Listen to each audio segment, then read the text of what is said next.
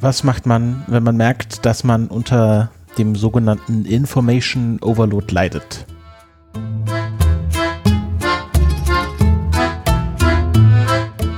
Wenn man das Gefühl hat, dass zu viele Informationen auf einen einprasseln.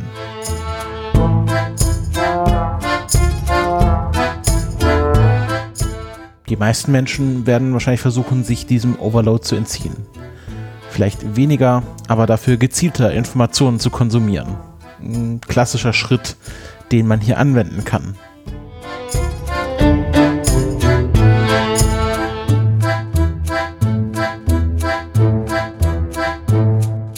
Es gibt mittlerweile viele Wege, wie man sich gerade der Wissensflut aus dem Internet entziehen kann.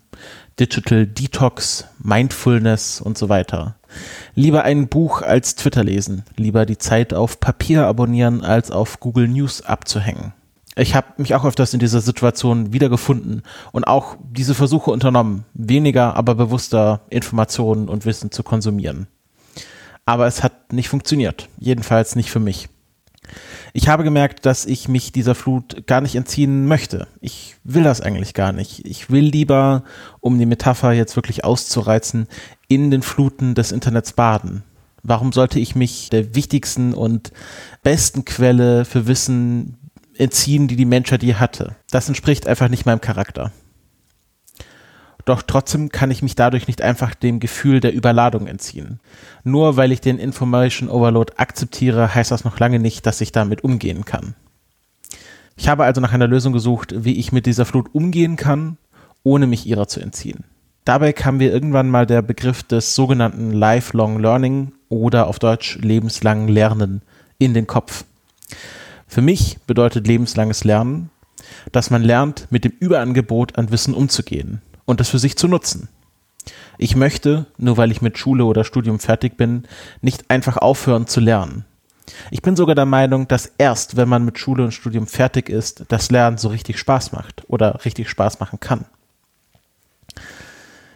Aber ich trenne hier auch den Begriff des lebenslangen Lernen ganz klar von seiner bisherigen Bedeutungsgeschichte, jedenfalls in meinem Kontext. Mir geht es nicht um das neoliberale Verständnis von lebenslangen Lernen, dass man ähm, sich immer selbst mit diesem Lernen optimieren muss, dass man etwas lernt, um besser arbeiten zu können zum Beispiel.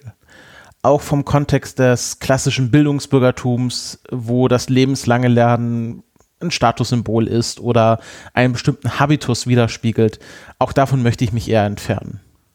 Für mich ist Lernen in erster Linie nicht viel mehr als Wissen aufzusammeln und es zu nutzen. Ich möchte also nicht nur Wissensfetzen im Internet aufsammeln und kuratieren, sondern auch etwas mit ihnen machen. Und deswegen mache ich diesen Podcast. Und deswegen steht der Podcast zwar unter dem Begriff des lebenslangen Lernen, aber halt in dieser kryptischen Form L hoch 3. LLL, lebenslanges Lernen, funktioniert auch im Englischen, Lifelong Learning. Aber ich möchte halt nicht mit dieser doch, wie ich finde, schwierigen Begriffsgeschichte dieses Projekt in Verbindung gebracht wissen. Und deswegen ist es quasi verklausuliert, so dass die Leute, die es wissen, zum Beispiel die, die ihr jetzt diesen Podcast, diese Nullnummer hört, ähm, das Motto kennen. Ähm, aber für die anderen ist L hoch 3 einfach ein schöner Kunstbegriff. Dieser Podcast, dieser L hoch 3 Podcast ist für mich eine Art Spielwiese oder Werkstatt oder Labor. Auf die genaue Metapher will ich mich an dieser Stelle noch nicht festlegen.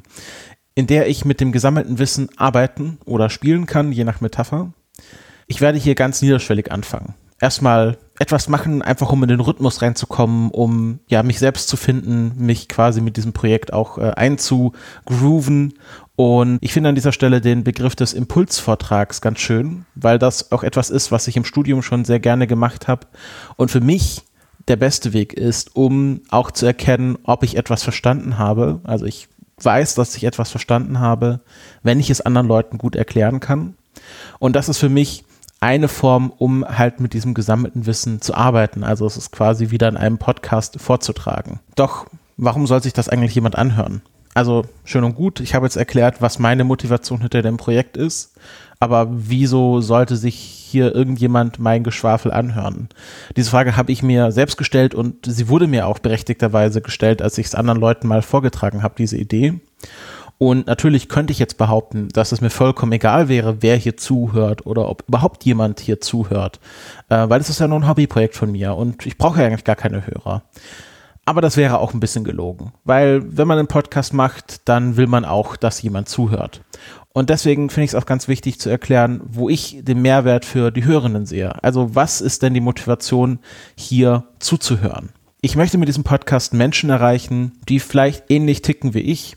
Also das ist natürlich der beste Weg, dass einem dieser Podcast gefällt, wenn man einfach ähnlich wissbegierig ist, ähm, immer auf der Suche nach neuen Wissensquellen ist und ja, einfach in diesem Podcast neue spannende Sachen erfährt, die dann für die eigene Wissensreise, ich nenne es gerne Wissensreise, ähm, hilfreich sein könnten.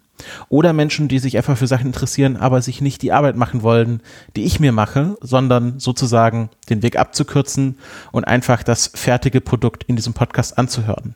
Also auch so ein bisschen eine Zeitersparnis, ein Service-Gedanke dahinter. Schlussendlich ist dieser Podcast also ein Kurationsangebot. Ich bin der Meinung, dass das Kuratieren an sich schon wirklich ein Mehrwert sein kann. Im Grunde passiert in großen Teilen des Internets nichts anderes, dass bestimmte Menschen für andere Menschen Wissen kuratieren. Twitter zum Beispiel. Wenn ich etwas retweete, könnte man sagen, ich kuratiere das für meine Timeline. Und ähm, wenn man sich so anschaut, das Verhältnis zwischen Retweets und neuen Tweets, passiert bei Twitter zu großen Teilen nichts anderes, als dass man den wenig neuen Content im Verhältnismäßig für andere Leute nochmal kuratiert und aufbereitet. Und ich finde das durchaus spannend. Ich folge wirklich vielen Leuten einfach nur, weil sie mir interessante Sachen in die Timeline spülen. Und wenn man das Netz noch weiter auswirft, dann ist Wissenschaft an sich zu großen Teilen Kuration. Wissenschaftliche Arbeiten bestehen nur zu einem kleinen Teil aus eigenen, originalen Ideen und stützen sich zum großen Teil auf das Wissen von anderer. Und das Spannende an der wissenschaftlichen Arbeit ist ja dann auch zu sehen, ähm, aus welchen anderen schon bisher bestehenden Wissensprodukten sich diese eigene Idee zusammensetzt. Ich hoffe also, dass ich mit diesem Podcast eine Hörerschaft finde, die Spaß daran hat, sich neue Sachen erklären zu lassen, die Spaß daran hat, im weltweiten Wissen mit mir herumzustöbern und, wenn es richtig gut läuft, ein Teil einer Hörerinnengemeinschaft wird. Feedback bei Podcasts ist ja immer so eine schwierige Angelegenheit, aber ich hoffe, dass, wenn das Podcast-Projekt angelaufen ist, ich auch mit meinen HörerInnen in einen Diskurs treten kann. Das wäre aber wirklich nur die Kirsche obendrauf.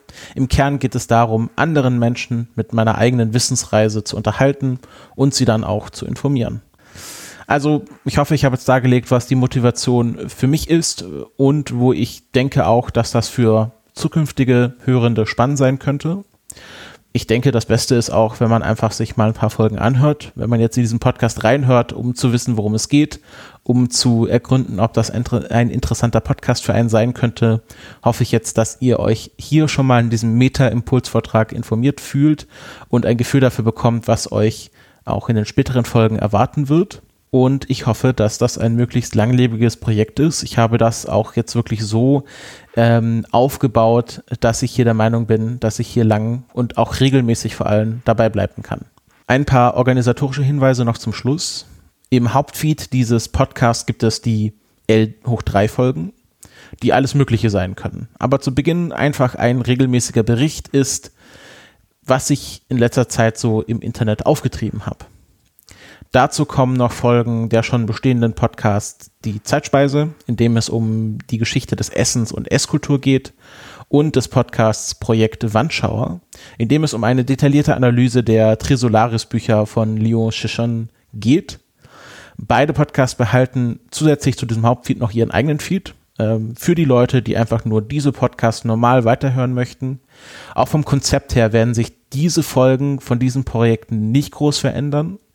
Es ist mehr dazu da, um für meine persönliche Projektplanung das alles ein bisschen einfacher zu machen, indem ich alle drei Projekte als einen Podcast betrachte. Denn die beiden schon existierenden Podcasts sind im Grunde nur spezielle Aspekte meiner generellen Wissbegierde.